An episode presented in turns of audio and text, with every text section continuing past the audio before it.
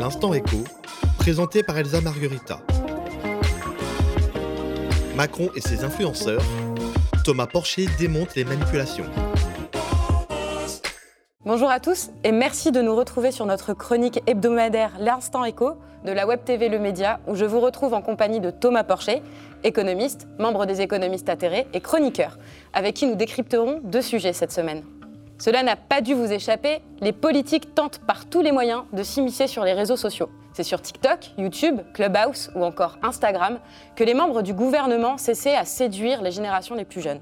En story Instagram, avec la célèbre youtubeuse Enjoy Phoenix, à qui Gabriel Attal déroule le tapis rouge pour venir parler du désarroi des étudiants, sur YouTube, avec McFly et Carlito, où Emmanuel Macron cessait à la sensibilisation aux gestes barrières, les nouveaux moyens de communication de la campagne gouvernementale ne cessent de se renouveler. Quelle est cette nouvelle stratégie du gouvernement à l'heure où la jeunesse ne cesse d'alerter sur sa détresse à un an des élections présidentielles? Le 8 mars dernier, nous célébrions la journée des droits des femmes. L'occasion pour nous de revenir sur la politique du gouvernement en termes de lutte contre les différences entre les hommes et les femmes, et notamment l'impact des réformes sur le travail comme la loi travail ou l'assurance chômage. Comment ces mesures ont-elles, tout en précarisant l'ensemble des travailleurs concernés, particulièrement touché les femmes?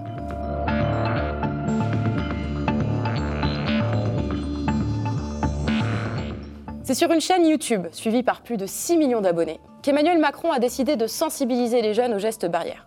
L'entreprise paraît audacieuse, voire disruptive. Le 19 février dernier, Emmanuel Macron lance un défi aux vidéastes McFly et Carlito. Faire une vidéo, peu importe quelle forme, pour sensibiliser aux gestes barrières.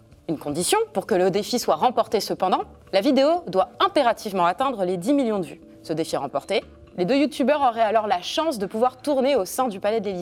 McFly et Carlito sortent alors un clip, à l'air entraînant, et c'est en un peu plus de 48 heures qu'ils réussissent leur pari. Cette invasion des politiques sur les plateformes jeunes n'est pas une première, puisque depuis quelques mois, les politiques, et notamment Gabriel Attal, porte-parole du gouvernement, multiplient les interventions auprès de ceux que l'on appelle aujourd'hui les influenceurs.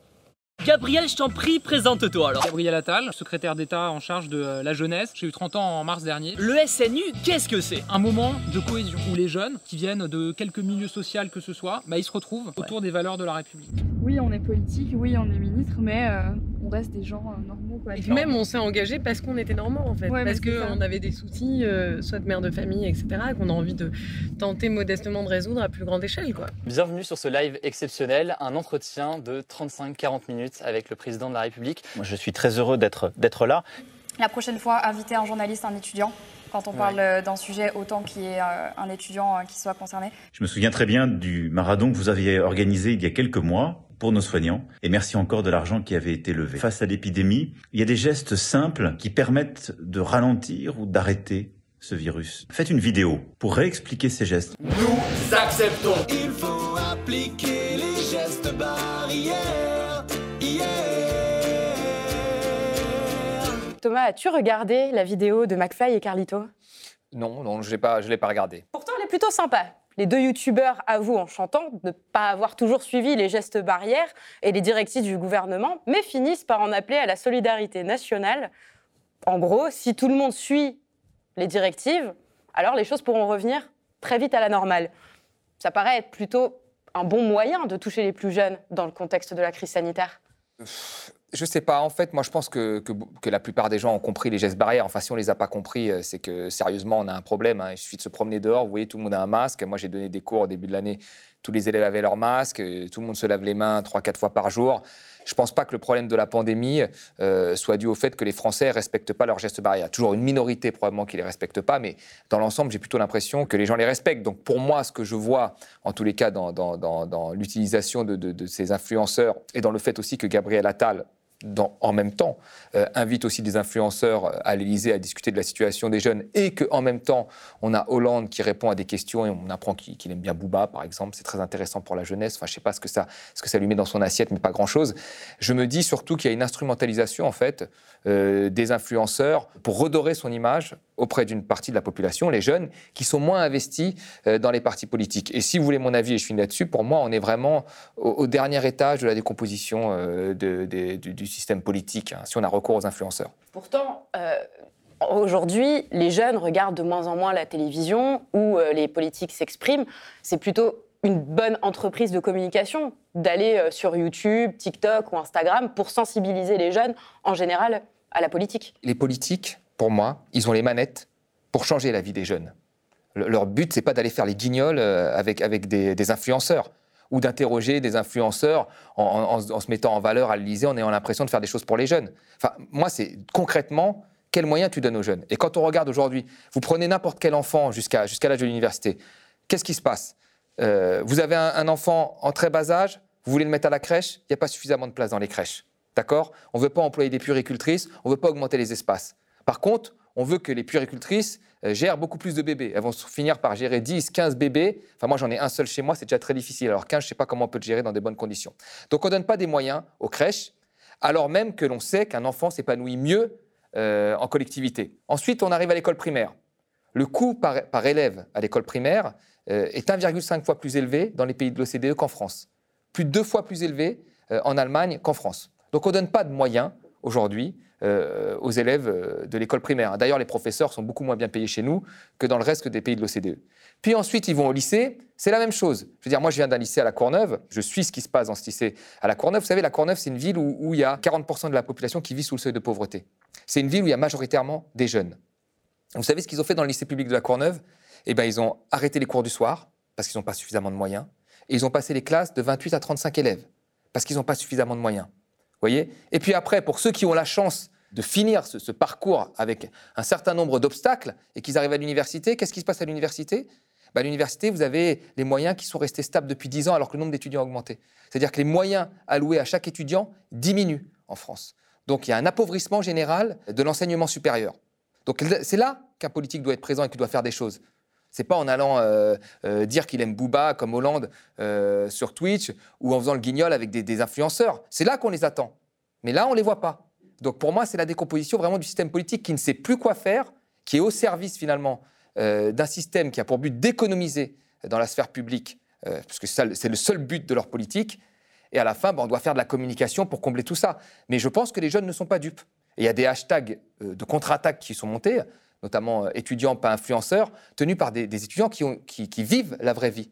Et, et je vais rajouter une dernière chose là-dessus. Je vais être un peu long, mais c'est important. Il connaît quoi Blanquer de la vie d'un étudiant normal?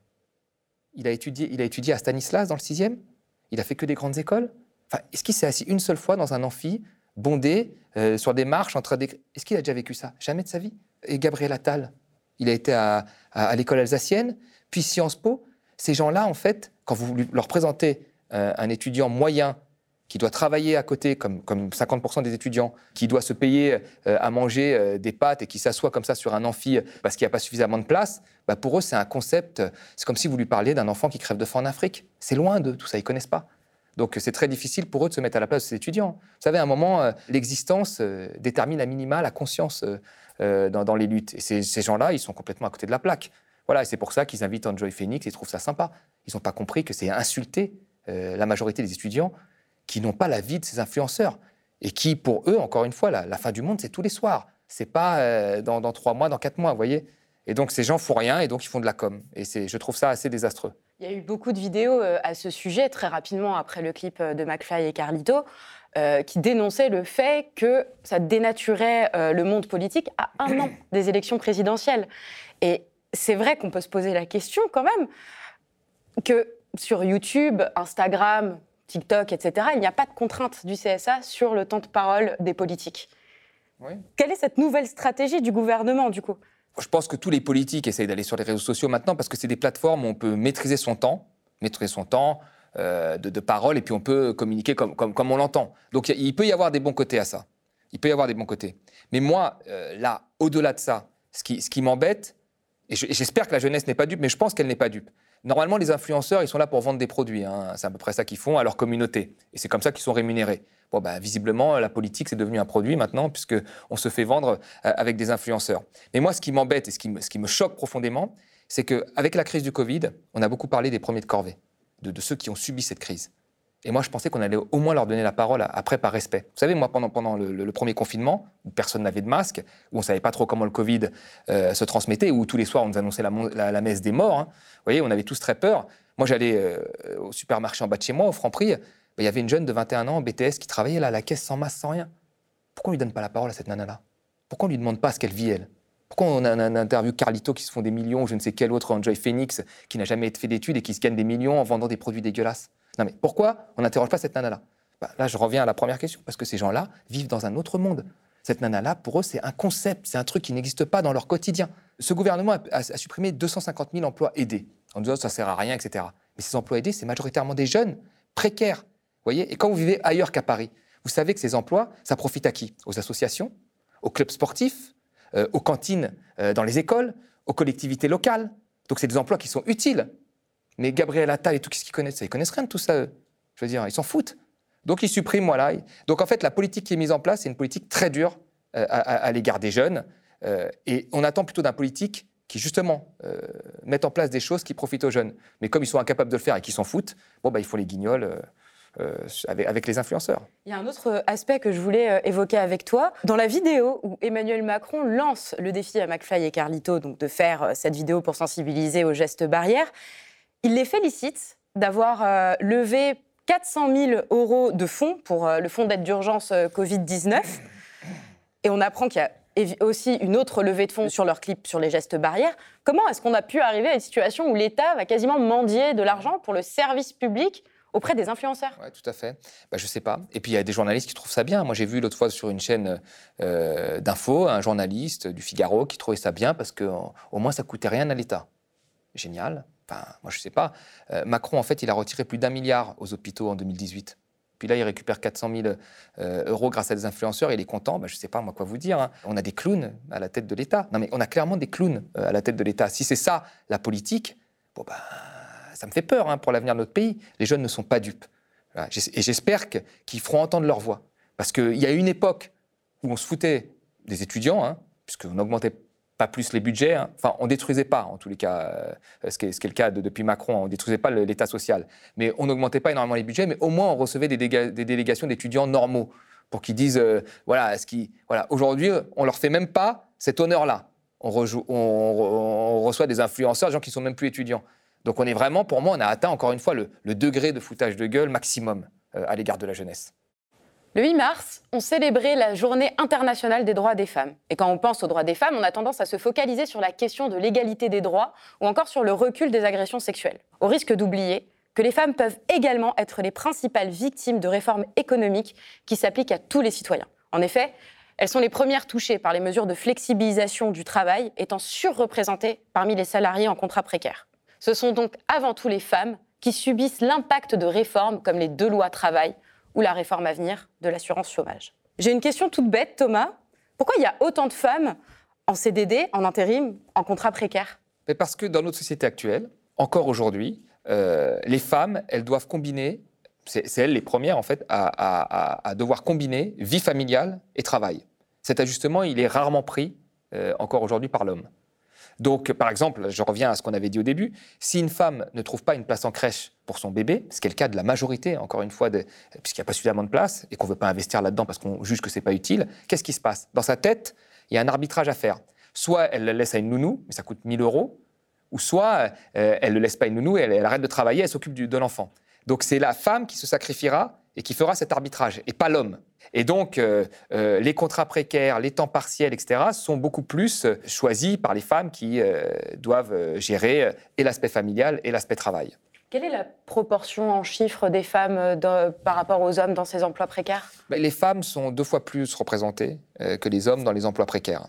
De, manière générale, elles sont beaucoup plus représentées dans les CDD, elles sont moins syndiquées, elles sont plus dans les petites entreprises. Vous voyez, donc il y a un certain nombre d'endroits où sont les femmes et où justement la loi travail euh, réforme euh, les protections euh, de ce type d'emploi, ce qui les expose beaucoup plus finalement à la flexibilisation du marché du travail que les hommes. Quels seront les effets concrètement de la loi travail conjuguée à la nouvelle réforme de l'assurance chômage sur les salariés précaires? Bah, Sur la loi travail, vous regardez déjà l'inversion de la hiérarchie des normes. Sur l'inversion de la hiérarchie des normes, vous pouvez déterminer un certain nombre de droits dans l'entreprise, notamment les congés maladie pour les enfants, le changement des horaires. Et tout ça, ce sont des contraintes supplémentaires chez une femme qui doit, encore une fois, arbitrer entre la, gestion de, la vie familiale et la gestion du travail. Donc c'est elle qui en est euh, la principale victime. Et d'ailleurs, de manière générale, les femmes sont déjà les, variables d'ajustement, finalement, euh, des entreprises, puisque c'est elles qui ont les emplois précaires. Et avec cette loi travail, ben on va leur permettre, parce que vous savez, la loi travail, le principe de base, c'était de plus facilement licencier pour embaucher. Voilà. Donc on sait très bien qu'une partie de ces emplois précaires vont être touchés par la loi travail, et donc ce seront majoritairement des femmes. Et c'est là qu'il faut quand même interroger nos politiques, là. J'ai vu, ils ont tous tweeté, ils ont tous dit c'est la journée des droits des femmes. Mais euh, à un moment, il faut arrêter de segmenter les choses. Hein. Si vous êtes pour, augmenter le droit des femmes, ben alors ne passez pas des lois qui vont majoritairement euh, peser sur les femmes. C'est ça, en fait, ne pas segmenter les choses. Vous voyez? C'est de, de, comprendre qu'une loi, quand vous la, mettez en place, elle n'est pas neutre. Elle va frapper des gens plus que d'autres. Et là, dans le cas de la loi travail, on est sûr que ça va frapper euh, beaucoup plus les femmes et les emplois précaires. Quand vous n'êtes pas syndiqué euh, et qu'on peut plus facilement vous virer, bon bah là, ça touche majoritairement des femmes. Et sur l'assurance chômage, c'est pareil. L'assurance chômage, les gens qui vont être frappés, c'est les carrières discontinues. Mais qui sont les carrières discontinues aujourd'hui? Ben, C'est majoritairement les femmes, encore une fois. Donc vous frappez les femmes à deux niveaux dans la sécurisation de leur emploi quand elles sont en emploi, qui sont déjà des emplois précaires, hein, et après, dans le fait que quand elles perdront leur emploi, elles pourront avoir accès ou non à une assurance chômage. Donc il faut être cohérent. On ne peut pas défendre le droit des femmes et passer ce type de loi. C'est ça la plus grande hypocrisie, en fait, euh, du capitalisme libéral et de la Macronie. C'est de, de, dire des grands mots, des grandes phrases, de s'afficher avec des féministes, mais après passer des lois qui vont toucher majoritairement des femmes et les femmes les plus précaires et les plus pauvres. Quelles réformes économiques on pourrait mettre en place pour diminuer la précarité de ces salariés? Bah, Déjà, ne pas mettre en place des lois qui permettent de, de, s'en débarrasser plus rapidement. Ça, c'est la première des choses. Faire en sorte que le chômage soit considéré plus comme euh, finalement une tare individuelle, euh, mais quelque chose de collectif, c'est-à-dire quelqu'un qui est éjecté du marché de l'emploi, c'est pas de sa faute. Et ça va pas être de sa faute là dans les prochains mois. Et c'est pas de sa faute en ce moment. On l'a bien compris. D'accord? Donc il faut que l'ensemble de la communauté assure un revenu de subsistance, surtout quand il s'agit de femmes euh, monoparentales qui élèvent seules leurs enfants. Et puis après, c'est l'ensemble du système. Si vous offrez des places en crèche, vous permettez à la femme d'avoir des formations, vous permettez à la femme d'avoir un travail. Si vous diminuez les places en crèche, bah, voilà, vous obligez la femme à faire un arbitrage en faveur de la vie familiale plutôt que de l'emploi. Donc c'est un ensemble de choses euh, dans la société. Pareil pour les, emplois dans les collectivités locales, euh, dans, les clubs sportifs, etc. Tout ce que je dis, tout ça est un, ensemble de choses que vous pouvez faire. Un, pour faire repartir l'économie. Deux, pour faire en sorte que pendant les temps de travail, il y ait des activités qui soient offertes de qualité euh, aux enfants. Voilà. Parce que c'est la femme, encore une fois, qui va s'ajuster, qui va devoir euh, aller chercher l'enfant à 5 heures, c'est pas l'homme qui va le faire. C'est la femme qui va garder l'enfant quand il sera malade, les statistiques le montrent, c'est pas l'homme qui va le faire. Et c'est la femme euh, si demain il n'y a pas de place en crèche, qui va garder l'enfant C'est pas l'homme qui va le faire. Donc il faut faire en sorte d'offrir justement des possibilités pour que ce soit plus la femme euh, qui fasse ça. Donc la, lutte pour des meilleurs droits accordés aux femmes, c'est une lutte bien sûr sur plein d'aspects, mais aussi sur le modèle économique.